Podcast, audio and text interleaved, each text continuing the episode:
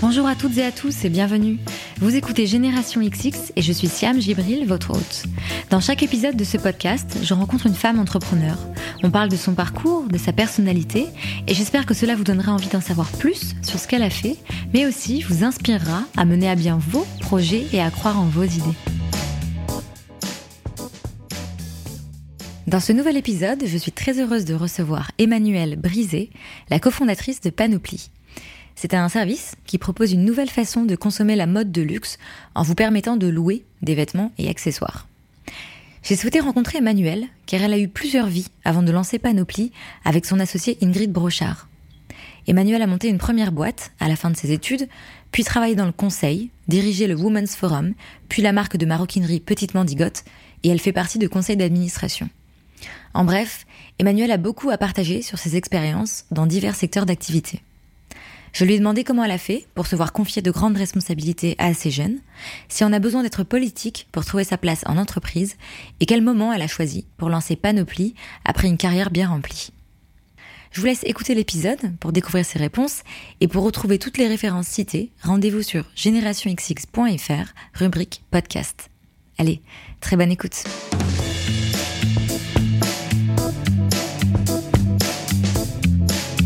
Bonjour Emmanuel. Bonjour Siam. Merci beaucoup de me recevoir dans le showroom de Panoply. C'est un plaisir. Je voulais te demander, quand tu étais au bac, quand tu allais commencer tes études, à quoi tu rêvais, comment tu voyais l'avenir? Avant le bac, je voulais faire droit. Et puis un jour, comme mon père peut-être, euh, et puis un jour, je suis arrivée en... Je suis rentrée à la maison et j'ai regardé mes parents, j'ai dit, je vais aller en prépa. Et là, ils m'ont regardé, ils m'ont dit, mais tu sais qu'il faut bosser en prépa. Je dis, ok, je vais le faire.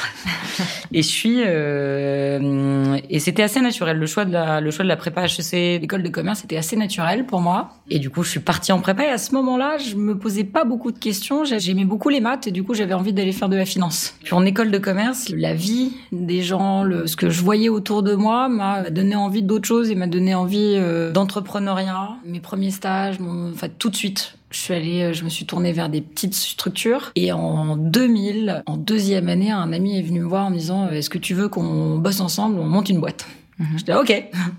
Et puis le truc s'est fait de façon très naturelle. C'était quoi comme boîte? C'était euh, à l'époque on a monté une boîte qui s'appelait Skillia, qui était un, un, site internet de recrutement mm -hmm. spécialisé sur les, euh, les, étudiants de grandes écoles. Bon, C'était en 2000. On a, on, a, on a, changé en 2001. On a fait évoluer un peu le, le modèle. Euh, mais donc voilà. Et puis en fait, 20 ans plus tard, maintenant, le virus de l'entrepreneuriat m'a pas quitté. Et tu commences en fait ta carrière dans le conseil, si j'ai. Alors en fait, je commence ma carrière dans la boîte que j'ai montée. On monte la structure en 2000 et moi je suis diplômée en 2001. Je fais mon stage de dernière année dans la structure. Je continue à travailler dans la structure, enfin toute la fin de mes études et puis euh, je rejoins la structure en septembre 2001 jusque 2004. Donc on a développé avec les autres cofondateurs, euh, on a racheté une autre boîte web qui elle, enfin année 2000, c'était les, les folies du les folies du web. Elle a levé, des fonds, tout cramé en un an et puis hop. Euh, mais on a racheté la boîte pour faire évoluer le modèle justement pour élargir notre modèle. Et puis on a euh, quitté les trois fondateurs, quitté la structure en 2004 qu'on avait adossé à, à, un groupe de communication. Et puis à ce moment-là, je suis partie dans le conseil en stratégie parce que intéressée par le mode projet, par le fait de faire différentes missions, le renouvellement euh, des trucs, c'était un choix aussi de facilité de dire quand tu as fait une première expérience à un moment que tu veux changer mais tu sais pas exactement euh, quoi tu vois c'était une très bonne période très bonne euh, phase d'observation. Et donc j'ai fait du conseil en stratégie sur des problématiques de développement pendant quatre ans que j'ai eu la chance de bosser avec plein de secteurs dans les telcos euh, dans la sécurité des systèmes d'info. J'ai fait le plan business du PSG Donc on a fait des trucs vraiment super. Enfin, j'ai bossé pour Disney, un truc super varié. C'est vrai que le conseil c'est assez intéressant. T'as un vrai challenge parce que tous les deux mois tu fais, tu presses reset et tu recommences sur un nouveau, sur une nouvelle mission, sur un secteur que tu connais pas et t'as tout à apprendre pour prendre de l'avance sur ton client et puis après arriver à, amener ton client à, progresser. Là, du coup, ces premières expériences, euh, c'est quand même des milieux dans lesquels il faut travailler énormément, où il y a beaucoup de pression, à la fois euh, quand tu montes ta boîte, en plus quand tu sors de l'école, mmh. et ensuite dans le conseil. C'était un environnement qui, te, qui correspondait à ta personnalité? Ouais. Euh, alors, je trouve bosser beaucoup. Quand, quand, quand t'aimes ce que tu fais, ça passe assez facilement. Mmh. Et puis, je trouve, quand t'as 22, 25 ans, t'as tellement pas de contraintes, en fait. On se rend compte, quand t'as, quand, quand t'as des enfants, quand t'es marié, tu te rends compte à quel point t'avais du temps Maintenant, c'est autrement contraignant parce que euh, parce qu'en fait, il y a des gens qui dépendent de moi, etc. Mais à l'époque, les journées normales, c'était 8h30 ou 9h jusqu'à 21h, mais mais ça passait tout seul. Tu te posais pas de questions en fait? Non, pas tellement. Et autour de toi, tu avais le soutien qui qui allait? Ouais, euh, après, je pense. Alors, j'ai, je suis d'une famille de, personnes qui bossaient beaucoup. Mon père bossait samedi, dimanche et jour férié. Euh, donc, ça m'a jamais. Alors maintenant, il me regarde et il me dit euh, "Fais attention à toi quand même." je rigole bien quand il me dit ça. Mais les choses étaient un peu différentes. Les 35 heures, elles ont été mises en place quand moi j'étais en école. J'ai 39 ans aujourd'hui, pour le contexte. Mais, mais du coup, culturellement, il n'y avait pas encore le shift qu'on voit aujourd'hui et les gens étaient encore dans une démarche qui était autre. J'avais plein de copains qui étaient en banque d'affaires, qui étaient en truc, mais personne se posait de questions à l'époque. En fait, tu bossais, si tu voulais progresser, tu bossais. Et puis, alors, moi, c'était pas ma hiérarchie qui me l'imposait, mais j'ai toujours trouvé que c'est à ce moment-là que ça se fait. C'est pas à 40 ans que tu te mets à bosser qu'il va se passer quelque chose. C'est-à-dire que si tu veux avancer, tu le fais justement quand on avait largement le temps. Ça n'a pas empiété sur ma vie perso, mes amis, euh, etc. tu sors du bureau à 21h, t'as largement le temps d'aller dîner avec des copains et de t'amuser et de sortir. Je trouve que ça n'a pas été dans la douleur. Et tu réfléchissais en termes de carrière. Est-ce que tu te disais, ok, là j'ai appris ça euh, dans la boîte que j'ai montée. Maintenant j'ai envie d'aller dans le conseil pour apprendre ça parce qu'au final je veux ça. Oui. Après ça se fait beaucoup. C'est beaucoup d'opportunités et de rencontres. Je mhm. trouve. En définitive, j'ai jamais vraiment cherché. Un, un, copain est venu me voir quand on quand on était en école en me disant tiens on va bosser ensemble et je lui dis ouais. Il m'a dit attends. C'était drôle parce qu'il m'a dit attends d'abord je vais te dire ce ce qu'on va faire. je dis non mais ok, tu vois, je dis ok, euh, raconte-moi mais mais euh, mais d'accord, tu vois. Puis il me dit non mais il faut que tu rencontres les gens. Je dis non mais d'accord si tu veux mais mais ok. Et puis après pour le conseil en fait un jour je savais j'avais dit à mes parents que on allait quitter la boîte, que j'allais faire autre chose. On est vendredi soir, je prends le train euh, pour aller pour aller les voir, ils habitaient en Belgique à l'époque et du coup je me dis ils vont me demander ils vont me poser des questions. Et là du coup je suis allée sur le truc des anciens HEC, j'ai vu une annonce, j'ai envoyé et comme ça je me suis dit bah, du coup, je vais pouvoir leur dire que j'ai fait un truc.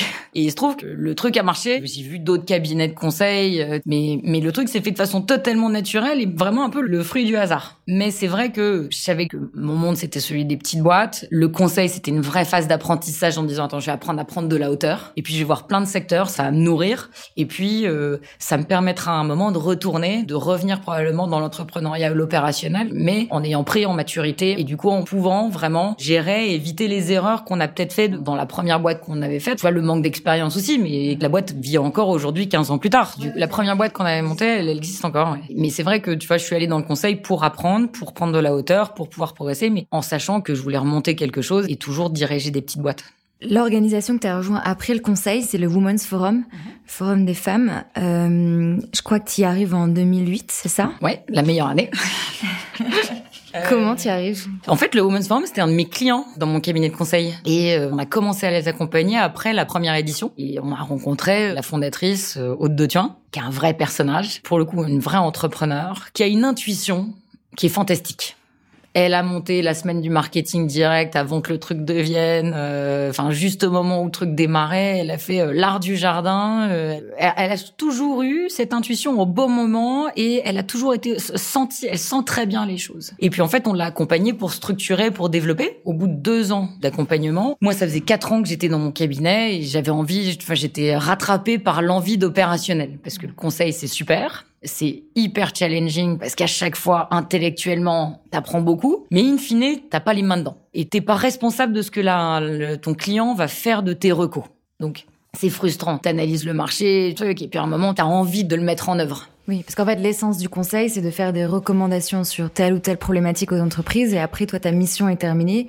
Et t'as pas forcément les retours, c'est là que tu sais pas si c'est implémenté ou pas. Bah, Alors, tu suis souvent tes clients et puis t'observes, mais mais en revanche, tu sais pas comment ça a été fait. Et puis en fait, surtout, la donnée change. C'est-à-dire que toi, t'analyses et tu fais une reco à un instant T dans un marché tel qu'il est à l'instant où toi tu fais ta mission. Mais tes recos, souvent, elles sont sur un an, deux ans, trois ans. Toi, tu donnes l'idée et le plan de départ. Mais après, la vie du truc, c'est de s'adapter à l'évolution de l'environnement, à l'évolution de la structure, à l'évolution du marché. Peut-être que ta reco, elle, elle aurait évolué, puis en fait, ce que vont en faire les gens, et la façon dont ils vont se l'approprier, t'as pas la main dessus. Donc ça, ça, a ce côté un peu frustrant. Donc j'avais, on avait acté avec l'associé du cabinet que j'allais repartir pour faire de l'opérationnel. J'ai fait une offre de reprise sur une boîte qui faisait euh, de l'ébénisterie et de la sellerie et qui n'a pas abouti. Et en fait, Aude me dit un jour, alors qu'on est en réunion, elle me dit mais Emmanuel en novembre et on est en mai.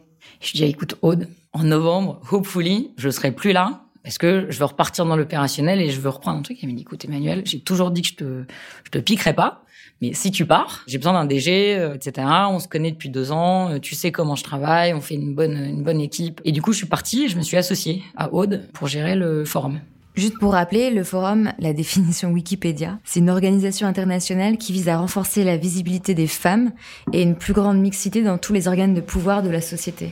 Ouais. Ça te va comme définition? Ça me va comme définition. En fait, la l'origine du forum, c'était un constat de, de base qui est que les femmes n'ont pas une part de voix très importante dans le débat public. Elles sont sous-représentées au poste de direction. Et puis parce que de façon naturelle, elles ont tendance à faire plutôt qu'à euh, faire savoir. Et à l'époque, en fait, à Davos, sur 200 speakers, tu avais quatre femmes. Et là, tu te dis, il y a un problème. Et l'objectif pour nous du, forum et la vision d'autres, c'était de, de dire qu'il euh, fallait donner une part de voix que les femmes méritaient légitimement, mais sans que ce soit exclusivement des femmes. C'était plus de trouver, c'était trouver un équilibre et de faire échanger, non pas sur des problématiques de diversité, alors forcément, tu as des problématiques de diversité qui émergent hein, quand tu fais des, quand tu parles des femmes, mais de les faire intervenir surtout sur des sujets de fond qui soient euh, économiques, politiques, sociaux et des sujets de développement. L'origine, c'est un très grand forum qui se passait à Deauville et mhm. qui maintenant a été rapatrié à Paris, qui rassemblait 1300 dirigeants du monde entier. On avait des gens, euh, chaque année, on avait des représentants des US, de Chine, d'Afrique du Sud. On avait aussi des délégations de pays qu'on organisait euh, pour faire venir des, pour aborder des sujets régionaux, euh, etc. Alors maintenant, il y a des forums régionaux et itinérants. Donc euh, il y a des forums en Amérique latine, dans les pays du Golfe, en Asie. C'est bien développé. Ça m'intéresse de savoir comment tu as développé cette relation avec la fondatrice du Women's Forum qui est Aude de Thuin, parce que du coup, tu me dis que c'était une de tes clientes. Mhm. Et deux ans plus tard, elle te dit, tu sais comment je bosse, euh, j'ai besoin d'une DG. Si tu as 39 ans, c'était il y a 10 ans, donc t'en avais 29. J'en avais 28 à l'époque, ouais. Hyper jeune. Mhm. Comment on donne à quelqu'un de 28 ans euh, les rênes d'un tel forum? Parce que c'est quand même un forum qui a un rayonnement international et dont tout de suite on a beaucoup parlé. Qu'est-ce qui avait, tu penses, chez toi, qui a inspiré la confiance ou qu'est-ce que tu avais en plus, tu penses? L'engagement, je pense. Et de façon générale, moi je trouve dans ma carrière et dans les gens que je vois autour, mon, conseil, surtout chez les jeunes, c'est l'implication qui change. L'implication fait tout. J'ai toujours géré les choses, y compris quand j'étais en conseil, comme si c'était mon truc. Et du reste, sur plein de missions, à la fin des réunions, les mecs nous, regardaient, ils nous disaient, mais si c'était toi, là, je comprends ce que me dit ton cabinet que ma boîte devrait faire. Mais si c'était toi à ma place, tu ferais quoi? Et un jour, pour te donner une illustration un peu bête, hein, un jour chez Orange, en réunion, on est à l'époque sur les nouvelles plateformes vidéo, c'était le tout début. Mmh. L'iPhone n'était pas là. en 2005, on galère un peu pour, pour que les gens regardent de la vidéo. Euh, on paye encore 10 euros le méga. On est en réunion avec le directeur marketing, etc. Et à un moment, ils disent les, euh, sur les chiffres, ils disent les, les 400 000 euh, vidéos. Et là, je l'arrête. Et je dis non, les 432 218 vidéos du mois. Et il me regarde, il me dit Ouais, parce que 32 218, il a vraiment elle, a fallu aller les chercher, tu vois bien, donc on me les enlèvera pas. tu vois, cette implication, pour moi, c'est ce qui est clé. C'est chez tous les gens qu'on a autour, c'est ce qui fait que tu vas faire le the extra mile, euh, etc. C'est ce qui fait que T'as pas besoin d'être devant ton ordi pour réfléchir, mais que t'es imprégné de ton sujet, euh, ça donne une, c'est une vraie confiance. Et donc, Aude, elle, c'est tout, je pense que Aude se disait à l'époque, cette fille, c'est comme si je bossais déjà avec elle, en fait. Je, je lui faisais des recos comme si euh, je, devais moi les mettre en place, euh, etc. Je pense que c'est le point clé. Tu parles d'engagement, est-ce que c'est couplé à l'audace aussi? Parce que dans l'exemple que tu me donnes, il y a le fait de dire, et c'est un peu ce que mhm. tu disais par rapport aux femmes avant qui sont plus dans le faire que dans le faire savoir. Est-ce que toi, tu as rapidement été dans le faire savoir? Je suis pas du tout politique. Je suis pas du tout networking. Et au contraire, c'est-à-dire que tu vois, il y a beaucoup de gens typiquement qui allaient au Women's Forum, il y a beaucoup de candidats et d'aspirants candidats qui venaient pour le côté paillette. C'est-à-dire qu'ils disaient ah en fait ils venaient pour le réseau. Et et moi je suis venue pour la fiche de poche, je suis venue parce qu'il fallait structurer, faire tourner l'équipe, euh, organiser, gérer la logistique, euh, etc. Et moi, je suis pas dans le faire savoir à grande échelle. En revanche, je suis dans le faire valoir mon opinion. Et c'est plus en one-on-one. Et en revanche, j'ai pas peur de défendre mon truc. Quand j'ai un sujet, je le défends et je le défendrai jusqu'au bout. Et s'il faut monter au créneau, je monte au créneau. En revanche, je suis pas une communicante de justement, attends, je vais parler à tout le monde de ce qu'on a fait, euh, etc. Parce qu'on a souvent l'impression que c'est cette voie-là qu'il faut emprunter. T'as dit le mot, c'est être politique. Et surtout dans les entreprises, on a l'impression qu'il faut être politique alors qu'en fait on peut s'en sortir sans l'être. Dans les grandes entreprises, tu as toujours de la politique. Parce que il y a toute une partie de chance, et il y a une partie de politique. Alors, dans les grandes boîtes, tu ne peux pas ne faire que faire et ne pas faire savoir. Et après, tu as toute une partie de chance qui est la roue du gars dans laquelle tu vas te mettre. Parce que ça marche comme ça. Si je reprends à l'époque, Orange, t'avais, tiens, la nouvelle plateforme musique, et c'était le nouveau truc incroyable. Sauf qu'en fait, tu lançais des trucs, tu savais pas ce que ça allait donner. À un moment, c'était, le produit phare. Et puis, six mois plus tard, donc si le produit décollait, super. Le produit décolle pas, bon ben, à un moment, c'est comment quitter le navire? T'avais vraiment des trucs où il faut être dans la, t'as, t'as beaucoup de chance. Je pense aussi, à l'époque d'aujourd'hui, Facebook, par exemple, c'est la même chose. Ils lancent des produits qui sont des, des trucs avec des énormes moyens. Et puis, à un moment, il y a des choses qui prennent et il y a des choses qui prennent pas. Et donc, t'es sur le truc qui prend, bah, c'est pas forcément que ton job hein, qui va faire que la, la- ta capacité de travail ou, le, ou le- la qualité de ton rendu. Parfois, tu vas faire des trucs super et pour plein de raisons, le truc ne prendra pas. Et en revanche, euh, tu peux donc entre deux personnes à un moment qui vont bosser super, etc. Bah, tu peux avoir des différences significatives à la sortie. Donc il y a la fameuse question de l'intuition aussi, de sentir le bon projet sur lequel il faut être. Ouais. Et la chance. non, on peut pas tout savoir, tu vois, on n'a pas de boule de cristal. Et puis en plus, après, il y a plein de questions de time to market. Je trouve vraiment le time to market et la chance du truc, tu peux sentir les choses. Le problème, c'est que tu peux les sentir trop tôt. Euh, T'as combien de boîtes qui se sont plantées parce qu'en fait, elles étaient arrivées trop tôt. Et puis après, euh, soit le marché était pas prêt, soit l'écosystème était pas favorable. Le, la musique en ligne, le truc, ça existait, ça existait avant l'iPhone. Et c'est l'iPhone a débloqué un truc fondamental. Ça me fait rire. Shazam, euh, le serveur vocal, hein, ça existe depuis mais 25 ans. Ça fait 20, enfin ça fait 20 ans qu'en fait tu peux composer un numéro, mais le mettre devant l'enceinte et ça te dit ce que c'est. T'as une boîte qui a été au bon moment et qui a capté le truc. C'est ça le time to market, c'est au bon moment. euh, mm. Et donc tu restes combien de temps au Women's Forum? Je reste deux ans et demi. Je suis arrivée en 2008, je dis c'est la meilleure année, euh, en rigolant, parce que moi j'arrive, je prends la direction générale en, mai 2008. Il y a déjà des sujets de gestion, donc c'est pas facile. Et en fait, surtout, euh, je fais du cost cut, on organise, on structure, tout va bien, etc. On remet le truc d'équerre. Et en septembre 2008, AIG, euh, l'assureur, se met en banqueroute. Et t'as Lehman Brothers qui part à la casse. Sauf que AIG, c'est mon plus gros client. Et donc ce matin-là, il y a des jours dont tu te souviens pendant longtemps. Tu te réveilles avec la radio et là on dit AIG donc se déclare en faillite et tout. Et là t'es genre, oups. et donc Lehman Brothers, c'est là en fait on avait vendu deux jours plus tôt une délégation à Lehman Brothers. Ça c'est une bonne nouvelle aussi. Le forum vivait grâce aux partenaires. Le forum vit des partenaires. Effectivement, les grands forums de dirigeants, ça vit des grandes sociétés qui sont traditionnellement les banques, les cabinets de conseil, euh, les, les, les grands institutionnels, euh, etc., qui euh, sont sponsors de l'événement. Forcément, moi, à ce moment-là, tous ces acteurs, toutes les banques sont clientes. Donc 2008, c'est la meilleure année pour les avoir. Après, ça force à être créatif. Hein donc on a restructuré et puis en fait on a décidé qu'il fallait qu'on s'adosse parce que par ailleurs c'est une petite structure qui organise un forum international qui parle à des intervenants. Enfin, on appelait le bureau d'Hillary Clinton et on se disait euh, bon, on est une petite boîte à Paris. Donc on a décidé qu'il fallait qu'on s'adosse et on a euh, on a commencé un process d'adossement avec euh, Publicis. J'ai mené la session et puis après la session, j'ai fait la transition et à un moment, je- moi qui étais venue là pour retrouver l'opérationnel et le côté entrepreneur, je revenais dans une dimension extrêmement politique. Ouais. J'ai fait la transition et puis après je suis partie. C'était un environnement stressant parce que, comme tu dis, c'est dingue que tu sois arrivé à ce moment-là où il y a eu énormément de choses à faire. Comment tu gérais justement le stress de prendre ce genre de décision? À un moment, tu, en 2009, à la fin du mois, je sais pas comment je vais payer les salaires chaque mois. Mm. Et j'aurais dû aller en procédure de sauvegarde. Mais quand t'es en process de cession, tu te dis bah si je me mets en sauvegarde, on va me récupérer à la barre du tribunal. Donc euh, d'une certaine façon, t'as pas le choix. Donc tu tiens. Ça tient énormément sur l'équipe que tu as autour de toi. C'est important dans ces moments-là d'avoir des gens qui partagent, qui comprennent et qui sont mobilisés. Alors tu fais le tri parce que dans l'équipe tout le monde n'est pas mobilisé, tout le monde prend pas le taureau par les cornes, mais c'est important d'en avoir et c'est ce qui fait que tu tiens sur la durée. Et puis en fait j'avais aussi des actionnaires qui étaient des femmes fantastiques, pas que des femmes d'ailleurs. J'avais deux hommes, mais j'avais des actionnaires qui étaient extrêmement visibles. J'avais toutes les, les femmes les plus en vue du- de l'économie française qui étaient actionnaires et qui euh, et qui ont été d'un soutien fabuleux. Et ça c'est sûr que ça n'a- pas de prix. Tu dis un soutien, c'est qu'elle te donnait par exemple des conseils, qu'elle t'aidait à prendre tes décisions. c'est que bah, parfois juste elle m'appelait pour me dire ok on pense à toi. Euh, J'en ai une qui euh, qui dirigeait un groupe un gros groupe familial etc. qui à un moment euh, qui part en Chine m'appelait de Chine en me disant ok Est-ce que ça va? Tiens le coup euh, Qu'est-ce qu'on peut faire euh, Etc. c'est juste ce soutien. Et parfois, c'était de l'aide à la décision très concrète. Parfois, c'était des contacts. Parfois, c'était surtout de l'aide sur euh, justement comment gérer le sujet, comment je l'amène, etc. Et puis parfois, c'est juste le fait de dire You, on est là, t'es pas toute seule. Tu vois. Il y a des apprentissages de cette période qui t'ont marqué, que tu retiens aujourd'hui ou que tu aimerais partager? Ça a été fantastique en apprentissage. J'ai pas très envie de le revivre.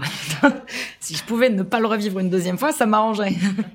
je trouve, c'est le, t'as un apprentissage sur le pilotage de la trésorerie, qui est quand même le nerf de la guerre de mm. toute boîte. T'as deux situations, je trouve, qui, sont qu'il faut éviter. C'est euh, bah, être sous-financé et, pas avoir de trésor, c'est c'est le cauchemar de toute boîte, tout entrepreneur, parce que du coup, tu rentres dans une espèce d'inefficacité chronique. C'est-à-dire que tu as des choses que tu devrais faire très simples, qui te permettraient de structurer, comme tu juste pas les moyens. Et puis en fait, surtout, tu passes un tiers de ton temps à gérer ton cash. Et là, c'est un cauchemar. Donc il faut anticiper et vraiment toujours anticiper sur à six mois sur la gestion de ton cash en te disant en fait ça va prendre plus de temps qu'on pense et puis lever des fonds ça prend plus de temps qu'on pense donc il faut toujours prendre les devants. À l'inverse, être surfinancé, ça te met dans une espèce de zone de confort qui devient malsaine à, l'inverse, tu vois. Parce que du coup, tu fais moins attention, tu lâches des trucs, t'es pas dans le contrôle euh, et justement, t'es plus dans l'anticipation. Je trouve que même quand tu lèves des fonds, et ce qu'on a fait par la suite avec, j'ai été DG de Petite Mandigote, qui est une marque d'accessoires pour femmes, et la fondatrice Sybille, avec qui je bossais, euh, on, a, on avait une expression, on avait le magot. on avait levé des fonds, et on a mis de côté tout de suite un truc en disant, OK, ça c'est le trésor de guerre qui, si jamais il se passait un truc, nous laisserait X mois de tranquillité. Et ça, c'est un truc, mais on s'est toujours interdit, en revanche, d'y toucher. Et du coup, ça, c'est un truc qui vraiment, pour moi, est quelque chose que je recommande. C'est-à-dire, tu te mets un, un coussin, et en plus, le fait de t'interdire d'y toucher parfois, te force à être créatif, à vraiment gérer ta trésor au mieux, à te dire attends, non, je vais pas prendre tout le confort parce qu'en fait une fois que tu touches, mmh. tu le remets pas. Et donc, je trouve que on avait cette sérénité parce que du coup on dit d'un côté, si jamais il se passe un truc et on a un problème, on peut voir venir et en revanche, ça nous imposait d'être smart dans la gestion dans la façon de gérer au quotidien. Du coup, tu as fait la transition, tes expériences qui ont suivi étaient dans la mode chez C2C par euh, Cordélia de Castellane mhm. et euh, Petite Mendigote. La mode, c'était un secteur qui t'intéressait ou à nouveau c'est une question d'opportunité qui s'est présentée à toi? C'est une question de rencontre. J'ai plus d'intérêt pour le retail et les modèles euh, économiques, la distribution, le truc, que la mode en tant que telle. Faut pas me demander de dessiner un truc ou de sentir la tendance. Mais je trouve intéressant le rapport aux vêtements, le retail, le modèle, la distrib, le faire au bon prix, comment tu distribues, comment tu fais savoir, etc. C'est un métier complexe. T'as beaucoup de gens qui voient dans la mode le côté euh, ah c'est des beaux produits, j'aime le produit, etc. Et il en faut. Et après t'as vraiment toute la partie business, c'est passionnante aussi sur le sur le sujet. Alors, tu peux prendre un peu peur parfois parce que je suis allée la euh, première chose que j'avais faite à l'époque, je me retrouve dans un salon au Who's Next. Et là, t'arrives et en fait, tu vois, parce que tu es dans le truc d'association, c'est des jeunes marques, et là, t'arrives et tu vois 250 marques dont t'as jamais entendu parler. et là, tu dis, oh mon Dieu, c'est un peu plus compliqué qu'on croit. C'est aussi, c'est-à-dire que t'as beaucoup de gens qui disent, tiens, j'ai pas trouvé les produits, attends, j'ai une envie de créer, etc. C'est là que c'est passionnant, parce qu'en fait, euh, passer le cap du je fais des trucs un peu sympas et les gens y croient à un truc qui fait faire un demi-million d'euros de chiffre puis qui va faire un million. Puis la phase du 1 au 5 millions, c'est encore une autre cour complètement différente, etc. La phase du 5 au 10, rebelote. Et après, tu vois, donc c'est, c'est, c'est, t'as vraiment une transformation à chaque fois, les nouvelles problématiques, des trucs. Et à chaque fois, t'as un cut, t'as 10% des marques qui vont y arriver à passer ce stade. C'est hyper intéressant. Et toi, ce que t'aimais, c'était justement de faire grandir la marque? Ouais, je pense. En fait, il faut du temps pour, dans un parcours d'entrepreneur, tu as des gens qui tout de suite sont des, sont des numéros un. Et tout de suite sont des visionnaires, etc. Moi, j'étais assez confortable pendant un temps à être la personne qui fait que ça, que ça existe à être parce que justement j'étais pas forcément la communicante ou le j'étais pas j'aimais pas forcément la lumière et première boîte c'était déjà le cas Women's Forum c'était très bien Arrivé forum, je me posais même pas la question d'aller faire un... Moi, ça m'arrangeait bien de pas aller sur scène faire un discours. En revanche, être avec mon oreillette dans le truc de 6 heures du matin à minuit, avec des décisions tout le temps et faire en sorte que le truc se passe, c'était parfait pour moi. Et pareil, en retail, tu vois, euh, t'avais des... Sur, sur la partie mode, je dis, bah voilà, il y a une fille, cette fille, elle a une vision, elle l'incarne. Et moi, je vais donner les moyens pour que le truc existe et se développe. Et je vais l'aider à réfléchir et je vais l'aider à structurer et l'aider à passer ses caps. Et puis après, petit à petit, avec la maturité, avec la confiance, tu prends, tu dis, bah ok, maintenant je suis prête. Et après, ça dépend aussi du secteur. Il y a des choses sur lesquelles tu te sens plus ou moins euh, à l'aise. Et puis du coup, il y a un jour où tu te dis, ok, je suis prête à prendre le lead. Et ça, quand tu as été prête à prendre le lead et donc à fonder Panoply, on y arrive enfin. Ouais. ça correspond à quel moment de ta vie professionnelle, mais aussi de ta vie privée? Est-ce que ça, est-ce que ça a eu aussi une incidence sur le côté OK, maintenant je suis prête? Peut-être. Alors, j'ai 39 ans, je suis mariée, j'ai deux enfants. Je me suis mariée, j'ai eu ma première fille euh, à l'époque du Women's Forum. Là, quand on faisait la session et qu'on était en procédure de sauvegarde, j'étais enceinte de 8 mois. C'était pratique. C'est, c'est probablement le soutien, le support que tu trouves dans le regard de ton entourage qui fait qu'à un moment, tu prends confiance. C'est encore une fois, c'est une question de rencontre. Mhm. Trouver quelqu'un avec qui tu partages un truc et avec qui tu vois une vraie complémentarité tu te dis ben on va pouvoir s'épanouir ensemble sans se marcher sur les pieds l'une de l'autre, euh, etc. Donc c'est mon environnement familial et c'est aussi une question de, c'est un process de maturation. Alors t'as des gens qui, ceux qui à 20 ans ont une vision très claire et sont ont une personnalité qui fait qu'ils sont prêts à être lead dès le départ. Moi j'étais très confiante, j'étais plus à l'aise dans un autre rôle avant. Et puis à un moment, il y a un truc où tu te dis, euh, effectivement, probablement la famille, euh, probablement la, la, maturité business, euh, le, ton, le regard que porte ton entourage, qu'il soit personnel ou pro, sur toi. Et puis la rencontre fait que du coup, il y a un projet que tu te sens à l'aise de porter sur la durée. Et du coup, Panoply, ça s'inscrit exactement dans ce que tu me disais avant, que toi, t'aimes bien le retail, les mhm. nouvelles façons de distribuer. Est-ce que c'est un modèle que tu avais vu à l'étranger et que tu as voulu lancer? Est-ce que c'est, comme on disait tout à l'heure, un time to market? Est-ce que tu t'es dit, là, c'est le moment de lancer ce concept? Comment un peu ça, justement, ça a maturé dans ta tête et celle de ton associé? En fait, donc, on a monté ça avec euh, mon associé Ingrid Brochard, avec qui on vient de fêter nos 10 ans d'amitié. Et on s'est on s'est rencontrés en 2007. Donc au départ on était copines, etc. Et puis pendant plusieurs années, à l'époque du forum, Ingrid est venue me voir avec un projet de charity que je l'aidais à transformer, sur laquelle je l'ai accompagnée euh, pendant euh, plusieurs années. Et donc on a commencé à bosser ensemble, même si moi j'étais dans le retail à l'époque, mais on a commencé à travailler ensemble sur MUMO, qui est un musée mobile, un musée itinérant d'art contemporain pour les enfants. Et puis euh, au fil du temps, on, s'entendait bien, on se disait tiens, on remonterait bien, on remonterait bien quelque chose ensemble. Euh, on a discuté régulièrement d'idées. Et puis, et c'est Ingrid qui est venue me voir il y a deux ans et demi en me parlant de location, d'évolution des modes de consommation, etc. Il se trouve qu'il y a dix ans, j'envoyais régulièrement l'idée du jour à un petit groupe de copains. Et t'avais toujours ce truc, l'idée du jour, l'idée du jour et tout. Et un jour, j'avais envoyé euh, l'idée du jour, il y a dix ans, avait été de peut-être on pourrait faire un truc euh, de location de vêtements, euh, etc. Et là, un copain assez vite m'avait dit, je suis pas sûr de voir le marché. et donc, j'avais remballé l'idée en disant OK. et en fait, quand Ingrid est venue me voir il y a deux ans et demi avec cette idée, euh, enfin avec ce, en me reparlant de, de, de location, de consommation euh, dans la mode, etc. Bah du coup j'ai rouvert le dossier. J'étais genre, ça me rappelle une idée il y a dix ans ah bah maintenant que tu m'en parles.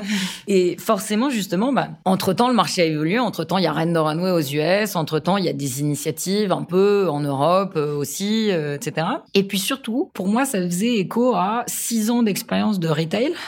Donc, que ce soit chez C2C ou euh, chez Petite Mandigote, et d'observation de l'évolution du marché et de l'évolution des, des, comportements. Et en fait, tu vois vraiment, enfin, tu, tu, tu tout est devenu tellement cher et tout va tellement vite.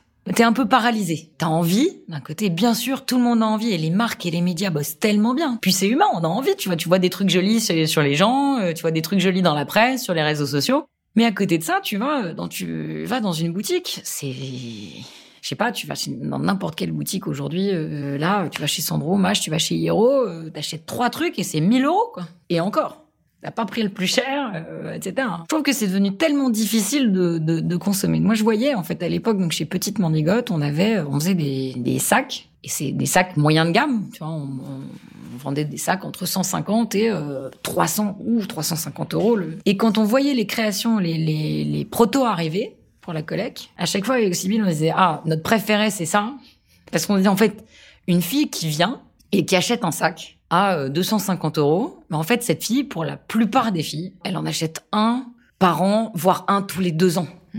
Et on me disait, mais la fille, elle veut pas du truc euh, rayé bordeaux et beige euh, qui est mode. Mais en fait, à ce prix-là, qui n'est pas le haut de gamme, tu vois, mais c'est quand même déjà un budget.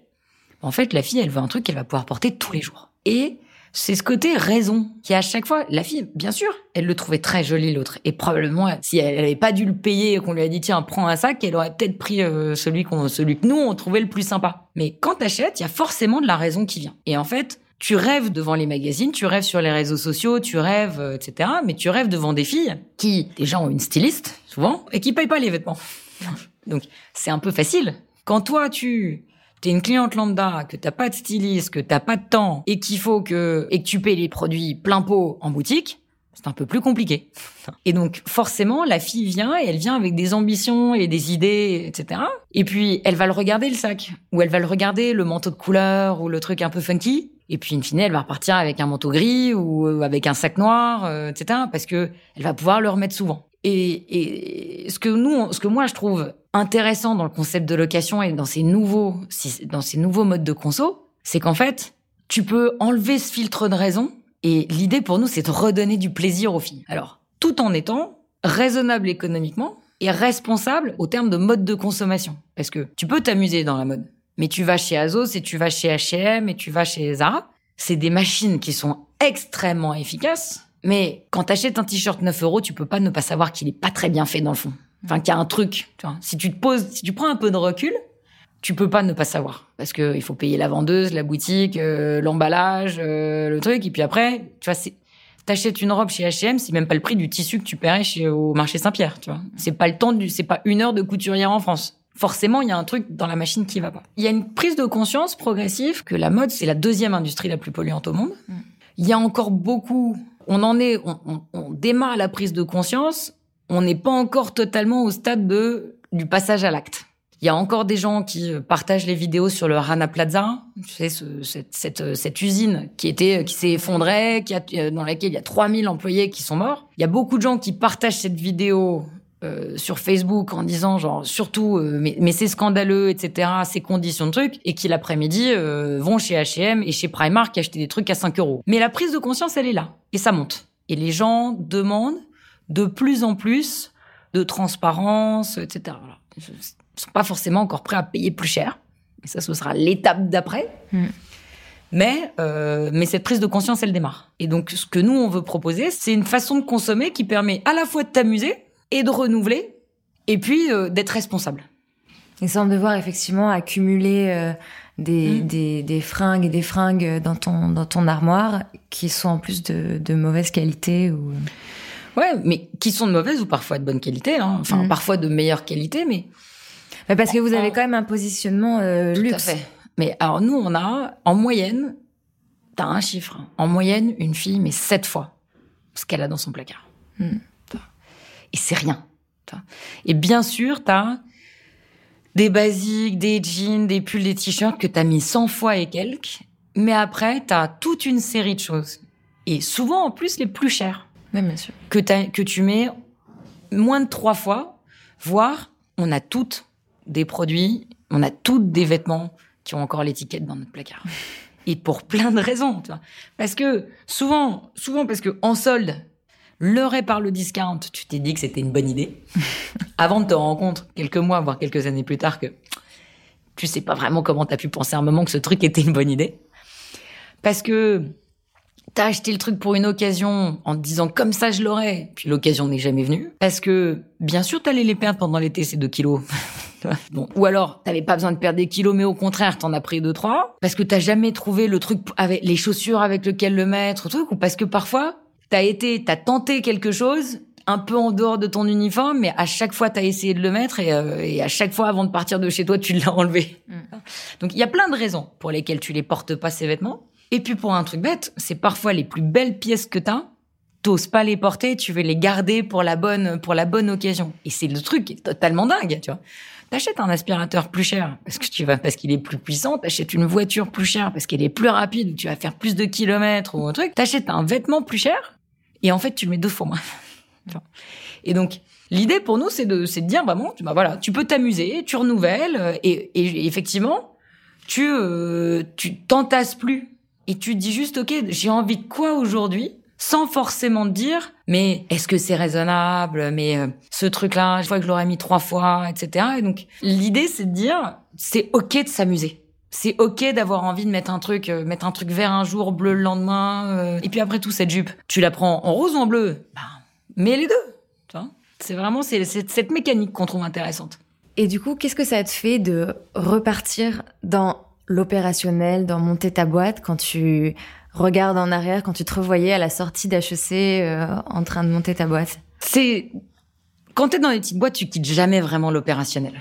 Hmm. Et puis surtout, le retail, c'est un truc extrêmement opérationnel. Le Women's Forum, c'était un truc, euh, c'est un truc de grand, de femmes dirigeantes, mais dans le fond, l'événementiel. Enfin, tu vois, il y a aussi toute une partie événementielle et ça, c'est beaucoup d'opérationnel. Donc, j'ai jamais vraiment quitté l'opérationnel. Enfin, j'ai pas fait une licorne et du coup, à un moment, on était 12 000 et puis du coup, tu recommences avec ton, ton truc. Mais donc, c'est plus une continuité. Bien sûr, tu repars à zéro et tu reprends et puis tu vois, pareil, t'as des mois où euh, t'es avec ton crayon, ton papier et tu parles d'une idée et puis, euh, tu vois, euh, petit à petit, tu vois le, naître le projet. Et en octobre 2016, l'année dernière, on avait fait une phase de test avant. Mais en octobre 2016, une nuit, j'ai envoyé 800 mails pour dire ça y est à des filles qui étaient préinscrites. Et à 8 heures du matin, je me suis, euh, j'ai regardé mon téléphone et j'ai vu le nom de la première cliente.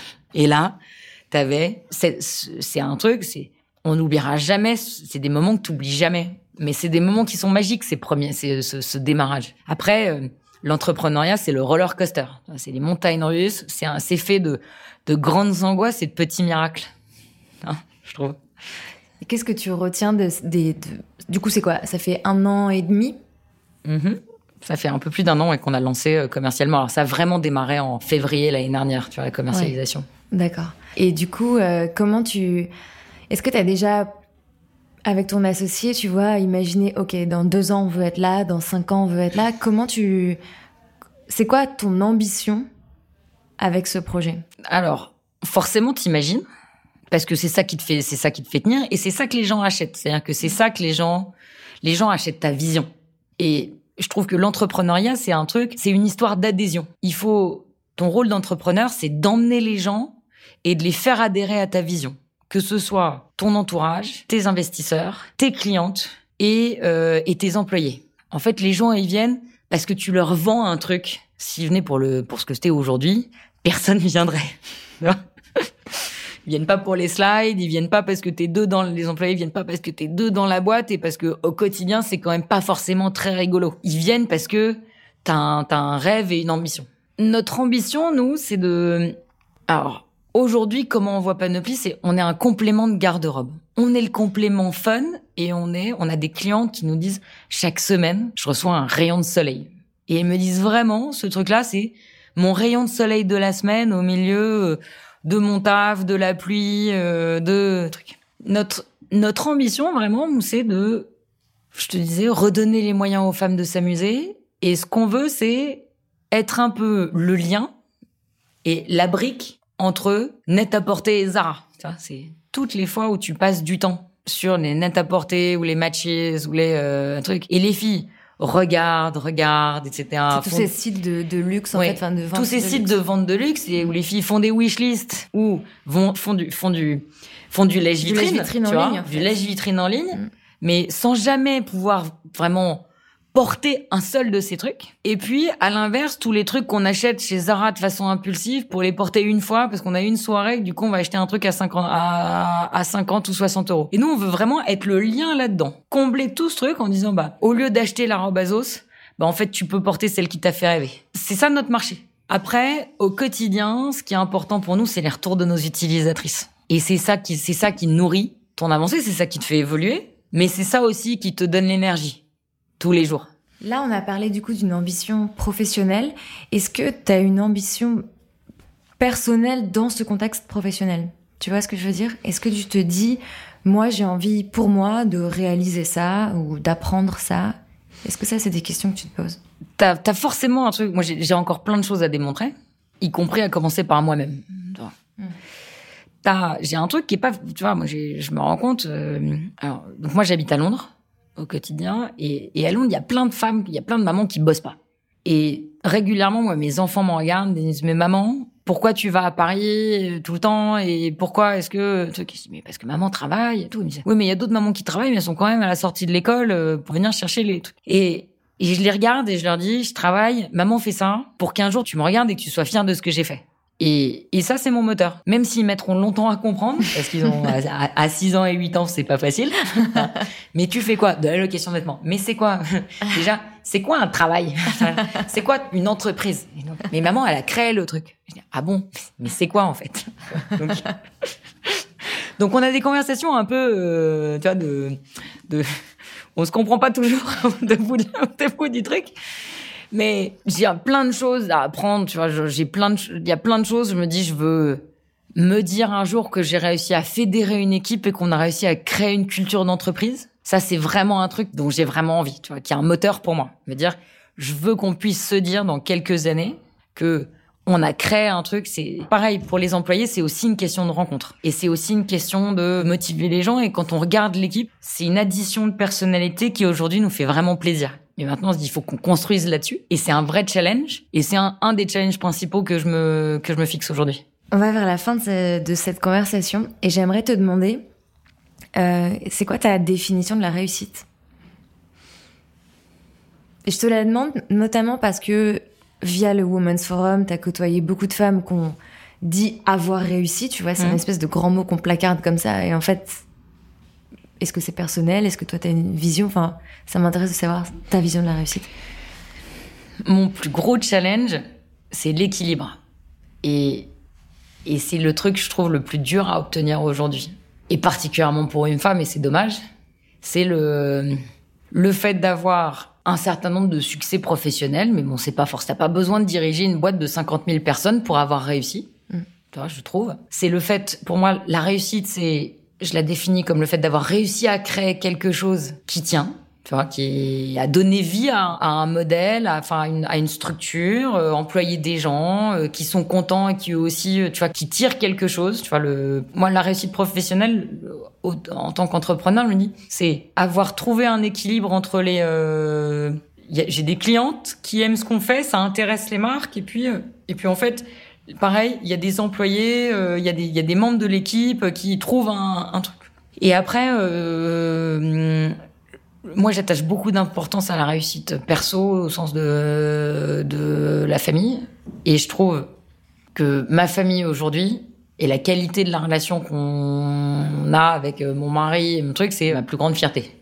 Et c'est pas c'est pas facile tous les jours. C'est ce que j'allais te dire. C'est pas facile un travail. tous les jours. C'est un vrai travail, mais on grandit ensemble, tu vois. Et, et après, c'est pas facile parce que tu tires en permanence. Tu vois, la boîte, forcément, Panoply, ça tire énormément sur ma famille. Et parfois, et, je fais vraiment des efforts pour prendre du recul et pour pouvoir euh, rééquilibrer, redonner du temps. Euh. Pour moi, les, les vacances, c'est la bulle.